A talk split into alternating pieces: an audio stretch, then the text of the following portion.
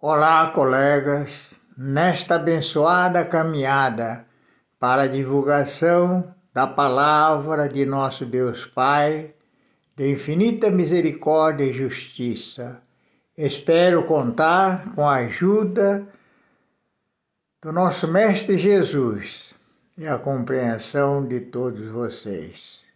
E tenho absoluta certeza que Ele já está nos abençoando neste instante, para que prevaleça tão somente a sua vontade, nada mais que a sua vontade. Não há dúvida que Jesus acolhe todos que o procuram quando estão em dificuldades neste mundo de tantos sofrimentos, porque as provações são inevitáveis pelos nossos inúmeros pecados, pois somos todos imperfeitos. A minha tarefa desta vez será refletir sobre as revelações contidas na Epístola de Tiago, capítulo 1, versos 1 a 8. Vamos proclamá-lo.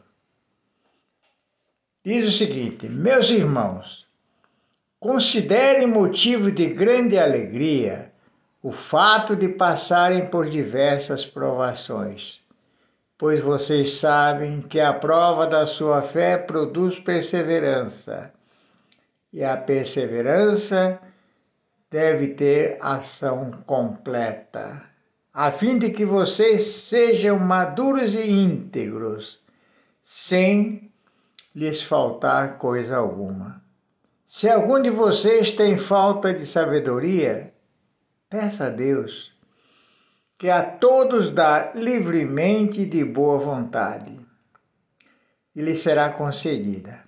Peça, porém, com fé, sem duvidar, pois aquele que duvida é semelhante à onda do mar, levada e agitada pelo vento. Não pense em tal pessoa que receberá coisa alguma do Senhor pois tem mente dividida e é instável em tudo o que faz. Perceberam, estimados irmãos e irmãs, a grandiosidade desta revelação? É realmente um assunto de suma importância, pois trata-se de tentações e provações.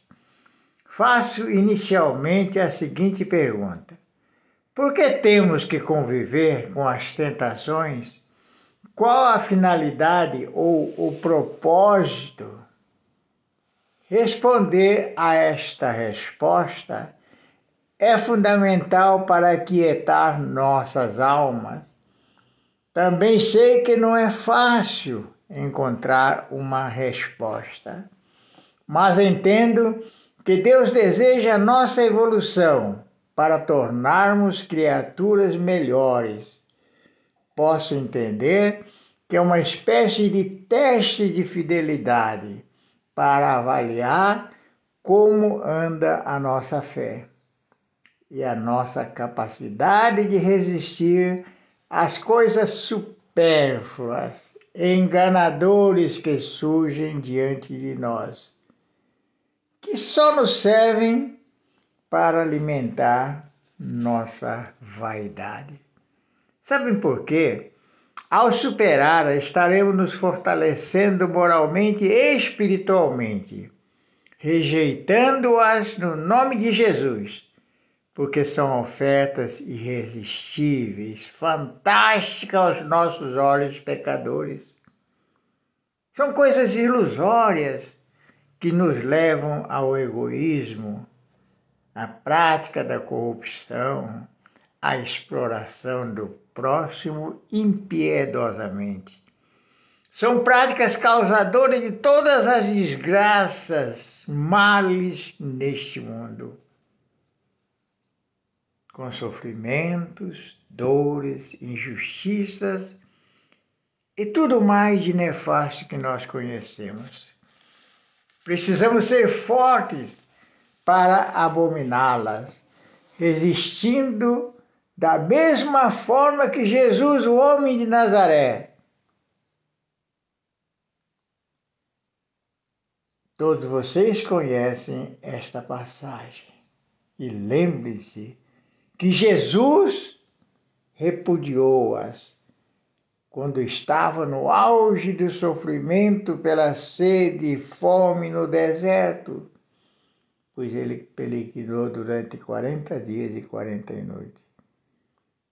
Já pensaram nessa situação?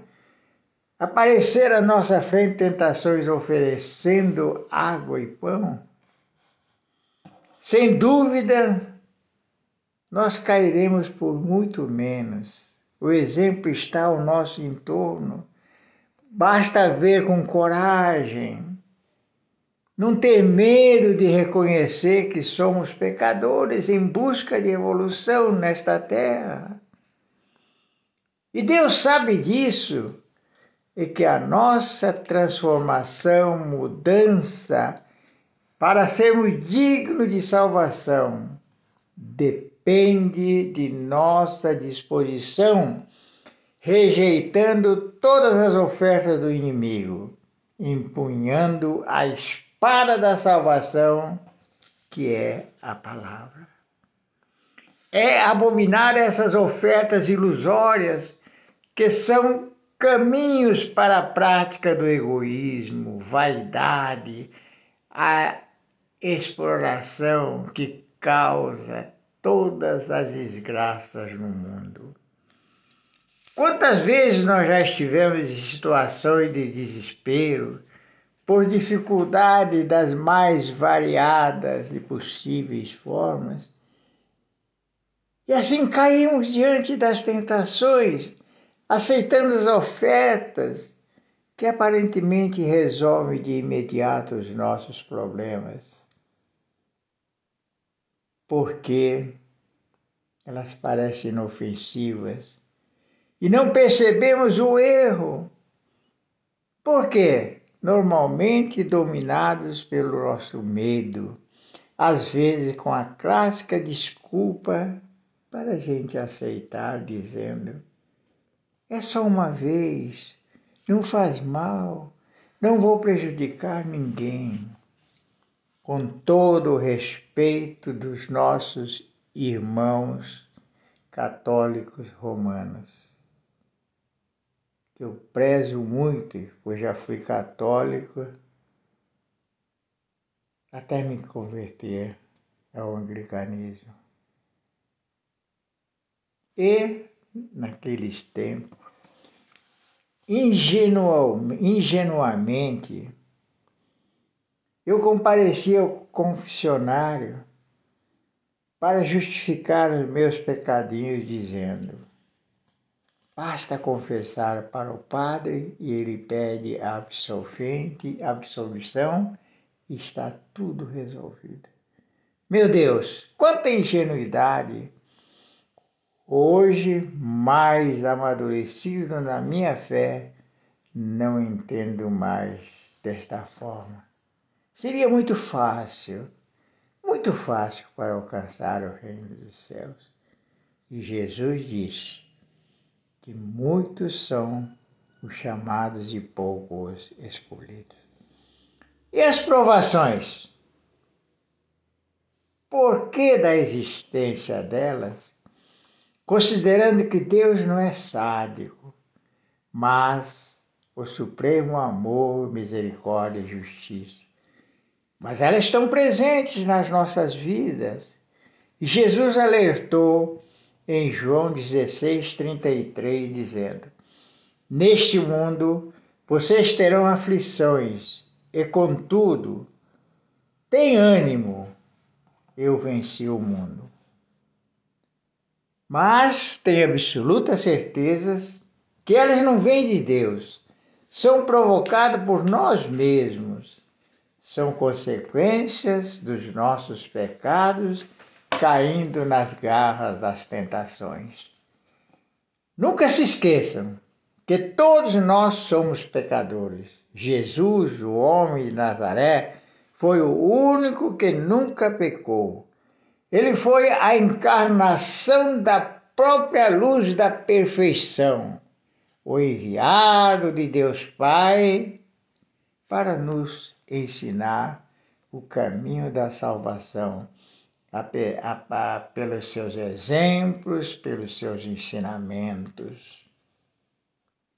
Para encerrar esta pequena reflexão, digo que só tenho uma certeza: sou pecador, sim, e vou seguindo a minha caminhada procurando cumprir da melhor forma possível o ensino do Mestre Jesus, procurando cada vez mais compreender a sua caminhada entre nós, especialmente os três anos, para nos mostrar pelos seus exemplos, pela sua fala, como devemos caminhar para sermos dignos de dizer: sou seguidor de Jesus.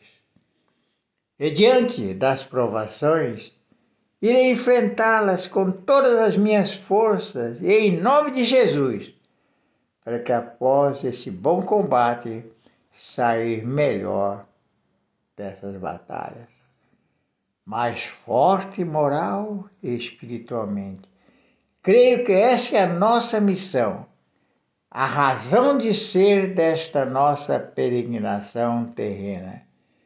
Pois ninguém nasce por acaso, pois todos os atos de Deus têm um propósito. E esse propósito é a nossa mudança, a nossa evolução moral espiritual.